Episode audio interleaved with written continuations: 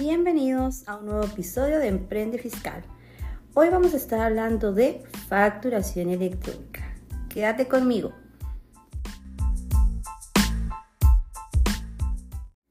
Como sabemos, en estos tiempos es súper importante conocer acerca de estos temas. Hoy vamos a hablar de lo que es la facturación electrónica, la factura electrónica como tal.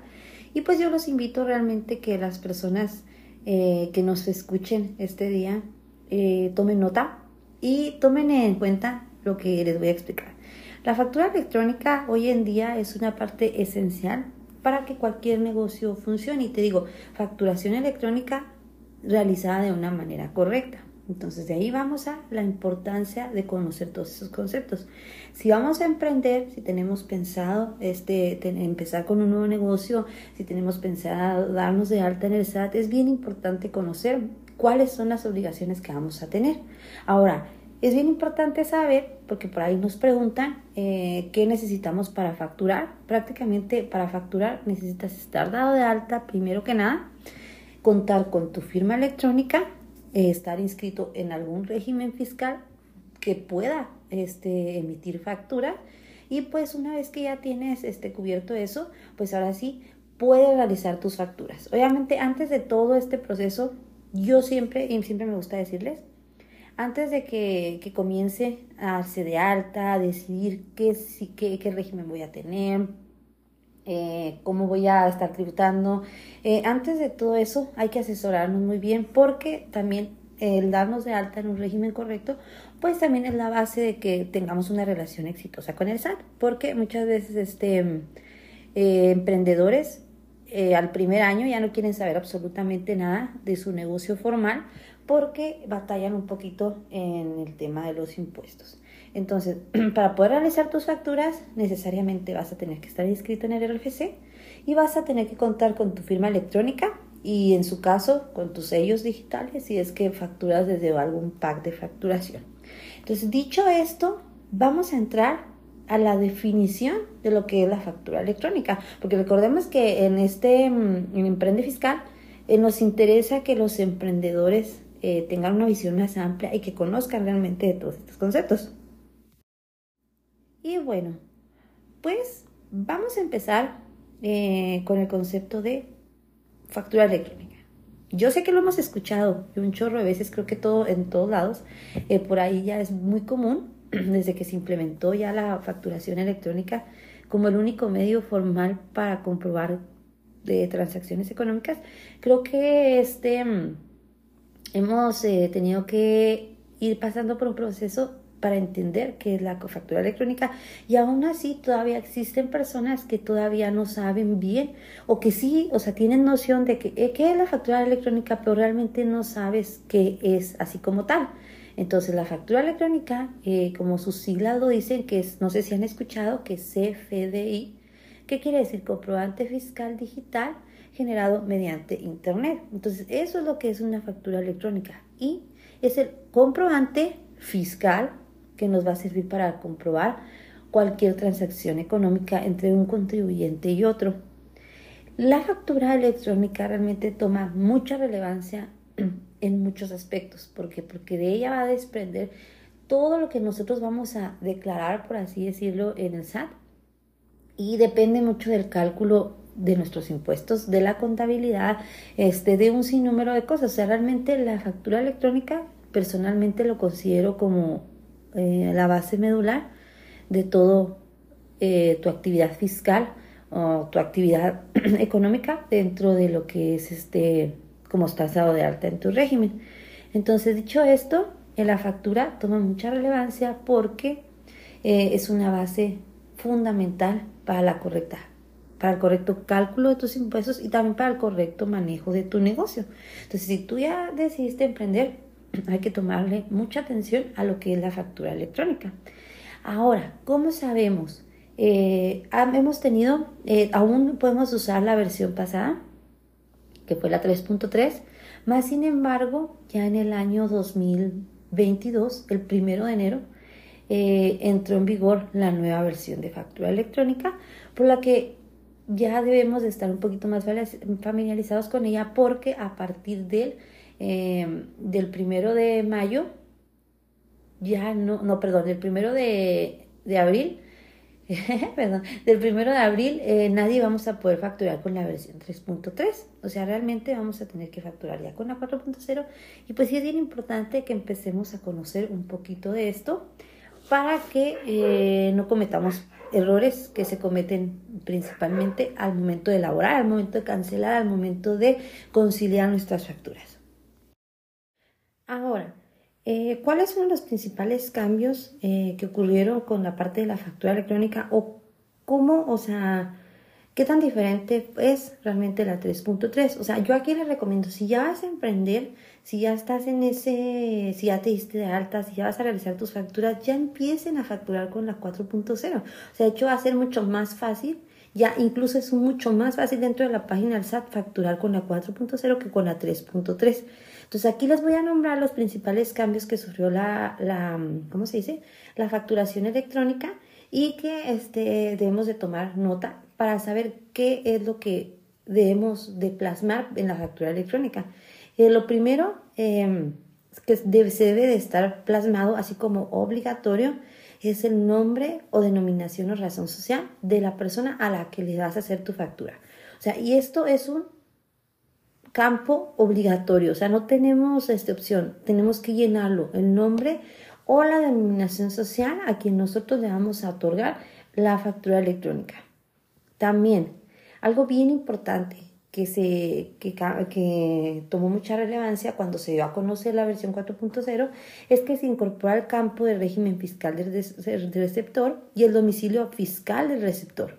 Entonces, lo cual es de uso obligatorio. Aquí me gusta decir mucho porque surge mucho la pregunta de ¿por qué me piden mi constancia de situación fiscal? O sea, si nunca jamás en la vida yo había, este, me habían hecho facturas y nunca me han pedido eso, ¿por qué me lo piden? Pues te lo piden porque es un nuevo requisito y tanto el régimen fiscal como el domicilio fiscal, que en este caso es el código postal lo que interesa realmente para poder localizar el RFC del receptor, em, está dentro de tu constancia de situación fiscal. O sea, es la única manera real donde podemos dar cuenta cuál es eh, tu domicilio fiscal.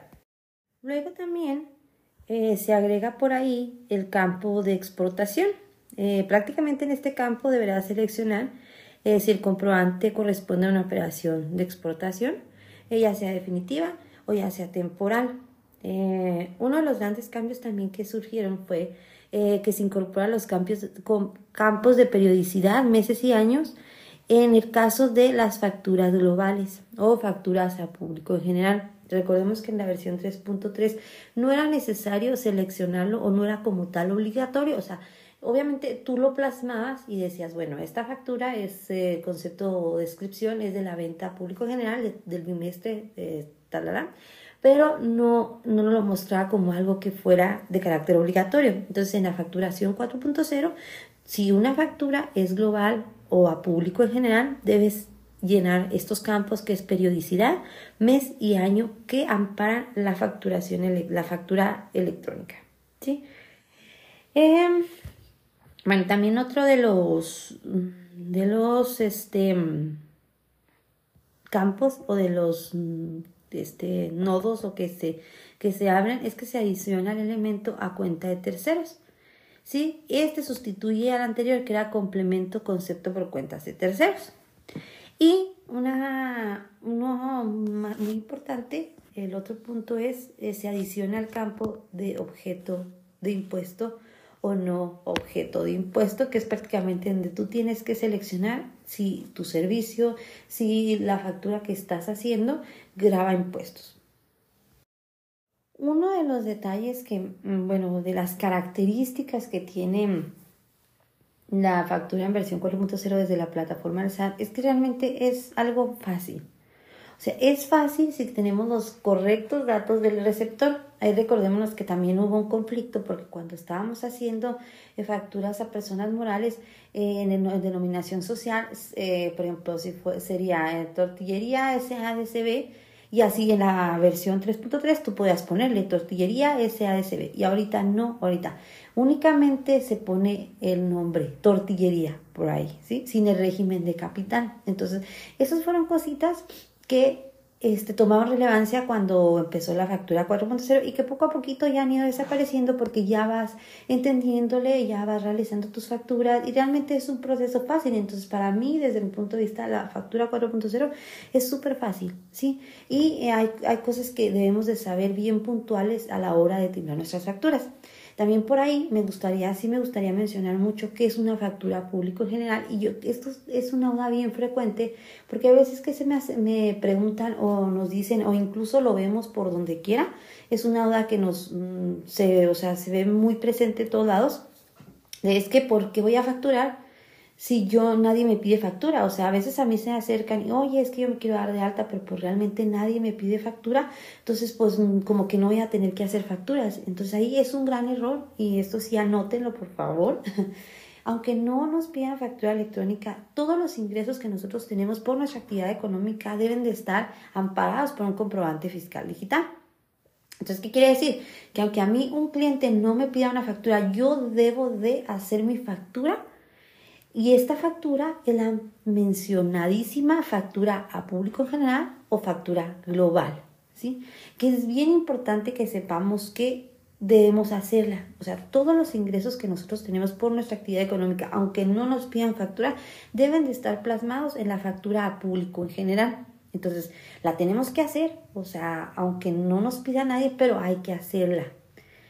Consideraciones eh, de las facturas que mm, son a público en general. En la parte de, cuando hablamos de, de la versión 4.0, porque muchas, mucho, ha habido muchas, muchas, muchas dudas. Entonces, hay que saber y hay, hay cosas que debemos entender y que debemos tener siempre presentes al momento de facturar. Hay que saber que eh, cuando nosotros hacemos un CFD global, a público en general se debe de expedir a más tardar las 24 horas siguientes del cierre de operaciones. Es decir, si yo, por ejemplo, en enero tengo tantas ventas a público en general, el último día de enero yo hago mi cierre, yo debería de hacer mi factura el, en enero, pero sin embargo por X o por Y razón no pudimos tener un cierre exitoso, pues lo hacemos dentro de las 24 horas siguientes y esto nos va a ayudar a nosotros a tener el control. Eh, Aquí, muchachos, es bien recomendable hacer nuestras facturas en tiempo. ¿Qué quiere decir en tiempo? Dentro del mes en el que estamos. Y aquí me preguntan, ¿por qué? Es súper importante porque eh, los, el programa para declarar, eh, por ejemplo en Recico, te carga automáticamente las facturas. Entonces, si tú eh, timbras una factura público en general, sabemos que una factura público en general es en una sola exhibición. Si tú la timbras así, se te va a cargar automáticamente en la declaración del mes siguiente del mes que realmente corresponden tus ingresos. Entonces, por eso la importancia de expedirla el último día del mes, o sea, aunque sea un poquito tardado, latoso, el último día del mes hay que expedir la factura a eh, público en general, aunque tengamos a veces esa facilidad de hacerlo 24, eh, 24 horas después. Yo siempre, aquí la recomendación va a ser siempre hacerla en el mes en el que corresponda, ¿sí? Otra de las cosas bien importantes eh, que surgieron es que en la factura global debemos de saber que el monto de, IVA, de impuestos, el monto de IEPS, de IVA, debe de ser eh, desglosada en el comprobante. O sea, sí, así, si ustedes han mirado una factura electrónica, en la factura global debe decir importe, debe decir IVA, IEPS y el total. ¿Sí? debe de ir de forma expresa los impuestos. Eso es algo que debemos de tener muy, presente. Debemos registrar la clave de forma de pago eh, con la que se liquida el comprobante eh, de operaciones en público en general. Sí, aquí, o sea, tú debes, eh, aquí hay eh, diversas formas de pagos, como sabemos, hay efectivo, existe el de transferencia electrónica, que son los más comunes. ¿Qué vamos a hacer? Si en un mes tuvimos ventas de, mm, pues, no sé, X cantidad, pero resulta que me pagaron más transferencia que efectivo, entonces el comprobante global, la forma de pago que nosotros debemos indicar va a ser eh, por la manera que más nos pagaron. O sea, si yo recibí más transferencias, va a ser por base, la forma de pago será transferencia. Si yo recibí este efectivo, pues va a ser más efectivo, va a ser efectivo. Entonces ahí sí debemos de nosotros tener ese control. Por eso aquí es bien importante poder tener un control de nuestras ventas para saber cuál es la, cuál es la manera en que se nos pagaron los comprobantes. Y luego los datos que debe llevar la factura para público en general. Acuérdense que cuando es a público en general debemos expresar el RFC genérico, que en este caso es XAXX01010101000, que es el, el RFC para operaciones con público en general.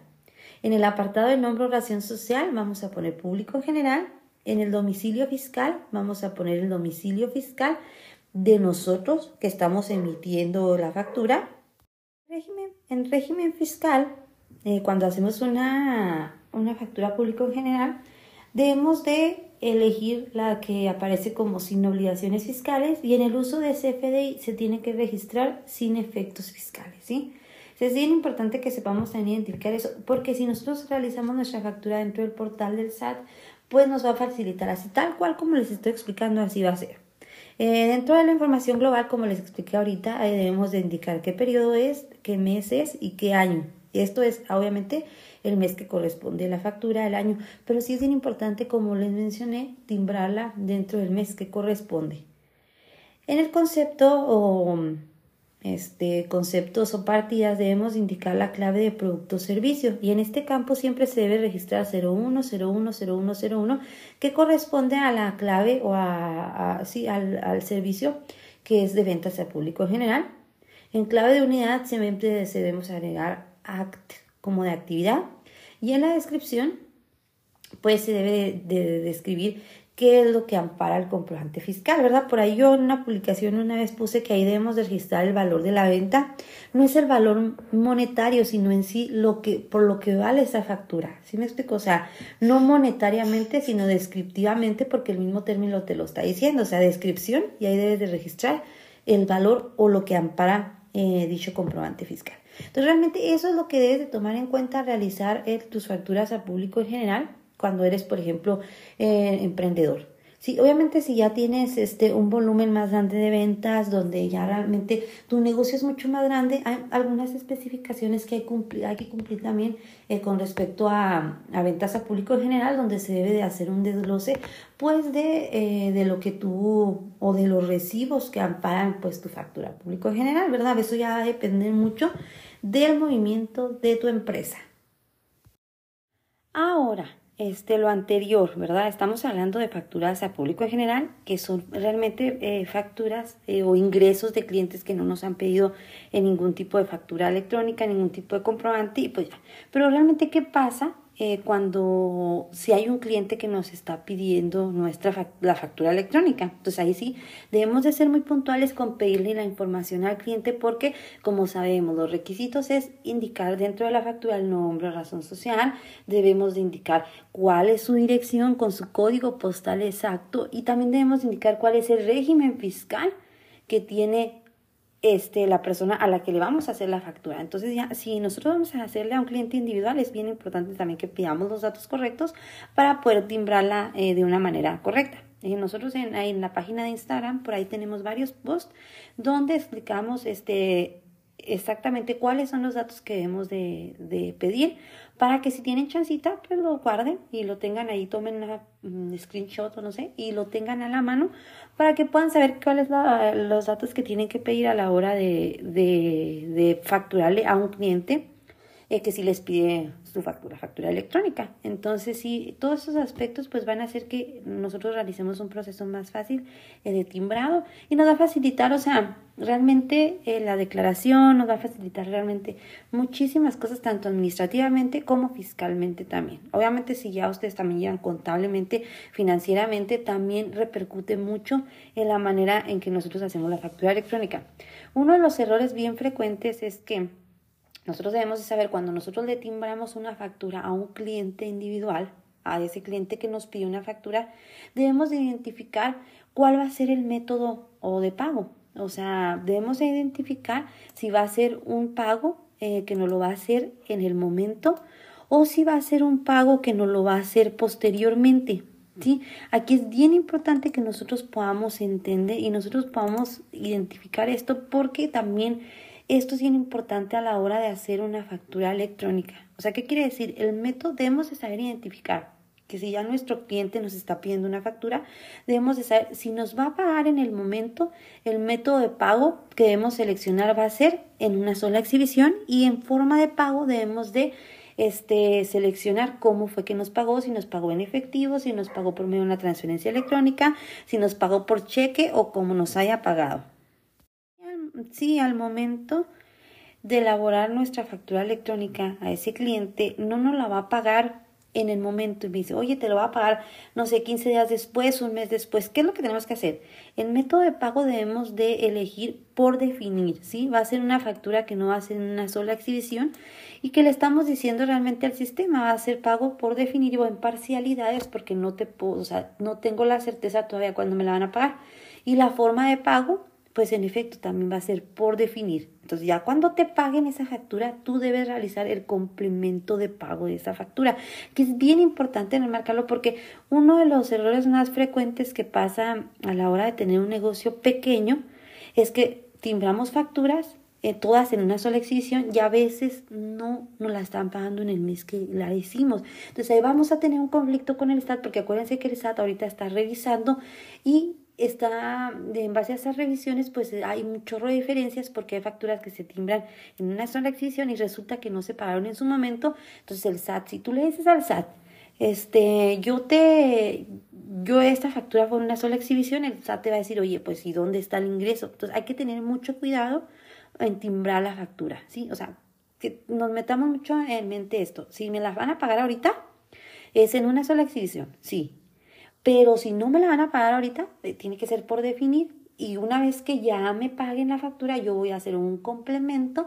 para decir que ya me pagaron. ¿Para qué? Para que el SAT tenga una manera de amarrar mis movimientos y que estemos a la par y que no haya discrepancias entre el SAT y lo que yo tengo registrado y no me vaya a meter en problemas eh, con respecto a eh, que existan diferencias y que el SAT me requiera que pague por un impuesto, por un ingreso que a lo mejor todavía ni siquiera me pagan.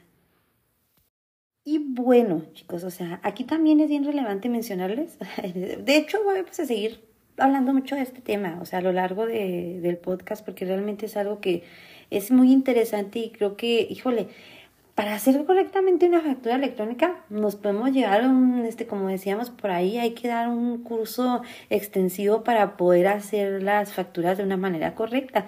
Y una de las cosas también que, que entra aquí, que tiene muchísima importancia, es la cancelación de la factura electrónica. También es bien importante que sepan que a partir del 1 de enero del 2022, también uno de los grandes cambios que surgió fue que cuando vayamos a, cancelar una factura debemos indicar cuál es el motivo de cancelación de la factura. Y este, híjole, ahí sí es bien importante este, que lo hagamos de una manera correcta. dentro de los motivos de una cancelación electrónica, pues existen eh, los siguientes, ¿verdad? hay, este, el SAT los tiene como, pues, como numerados o como una clave, pues. Y, por ejemplo, la clave 01, que es comprobantes emitidos con errores con relación. ¿Qué quiere decir esto?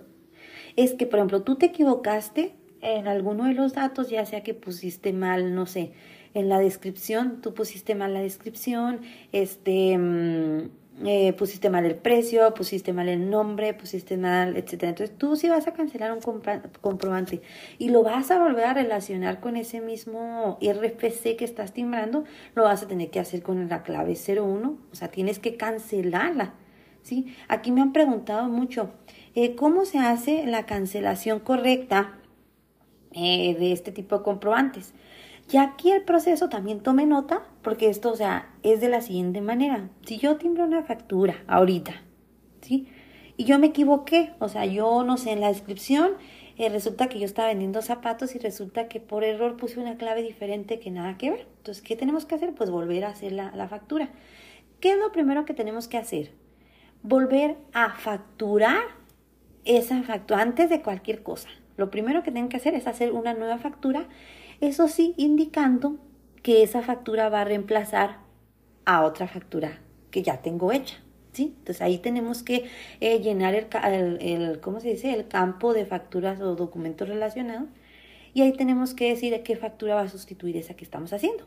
Una vez que ya la timbramos de esta manera, procedemos a cancelar la que tiene el error y dentro de la cancelación de esa también ponemos expresamente cuál factura me va a sustituir esa que estoy cancelando. Ese es el proceso correcto para poder cancelar las facturas con esta clave. Y también, este, eh, por ahí, ah, y si oyen el fondito ahí, hay un perrito, tenemos un vecinito perrito, aquí donde grabamos el podcast, y ahí se oye de repente, entonces, eh, si lo escuchan es por eso. ¿eh? Y vamos a seguir con el, el, la clave 02, que es comprobantes emitidos con, con, errores sin relación. Realmente aquí es un poquito complicado porque el SAT no nos dice exactamente eh, la misma descripción que la clave 01.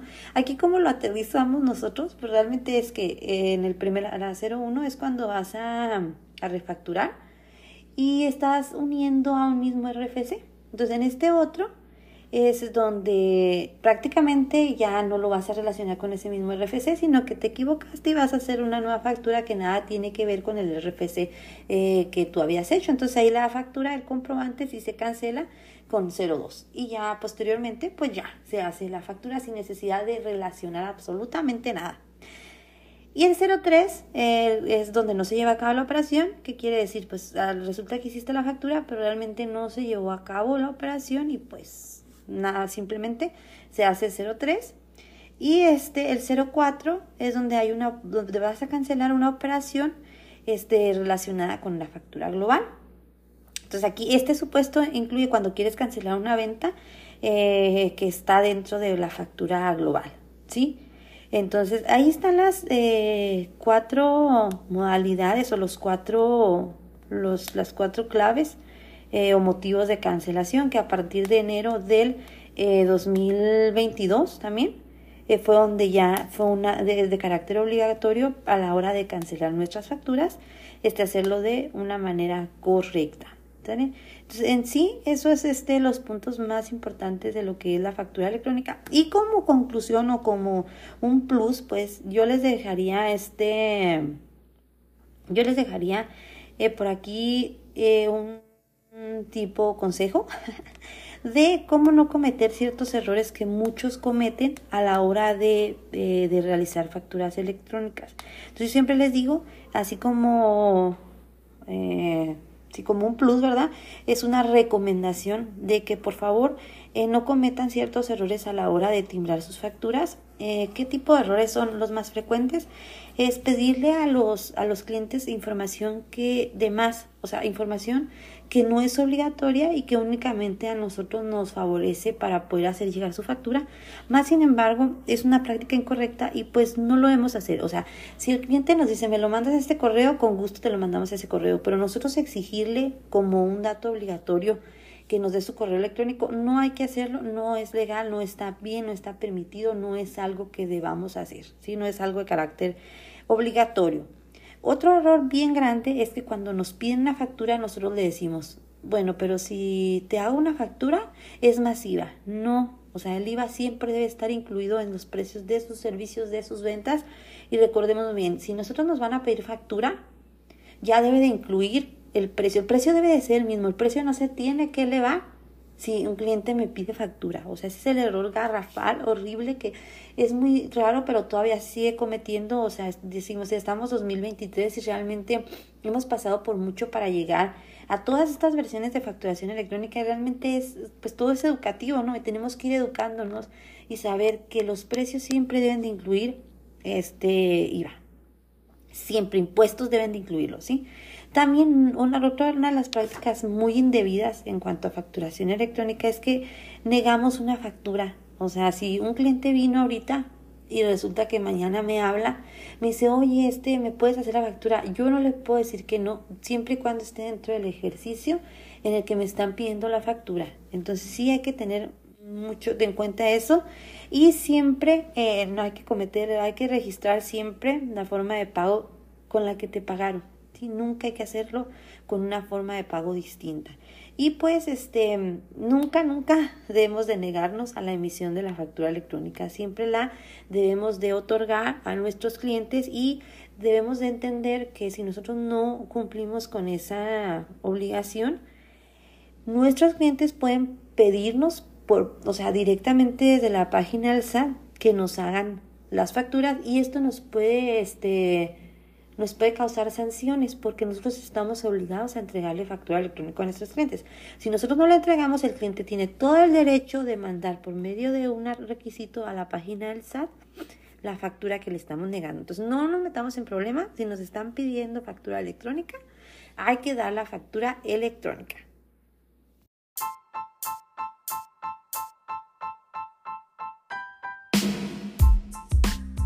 Y bueno chicos, pues esto fue todo por hoy. Eh, los espero en el siguiente episodio. Estén atentos, vamos a seguir grabándoles eh, información como esta. Tomen apuntes, escúchenlo. Eh, anoten dudas, luego por ahí nosotros nos conectamos en Instagram, en Facebook, por ahí nos pueden externar sus dudas. Muchas gracias por haber estado aquí con nosotros y bonito día.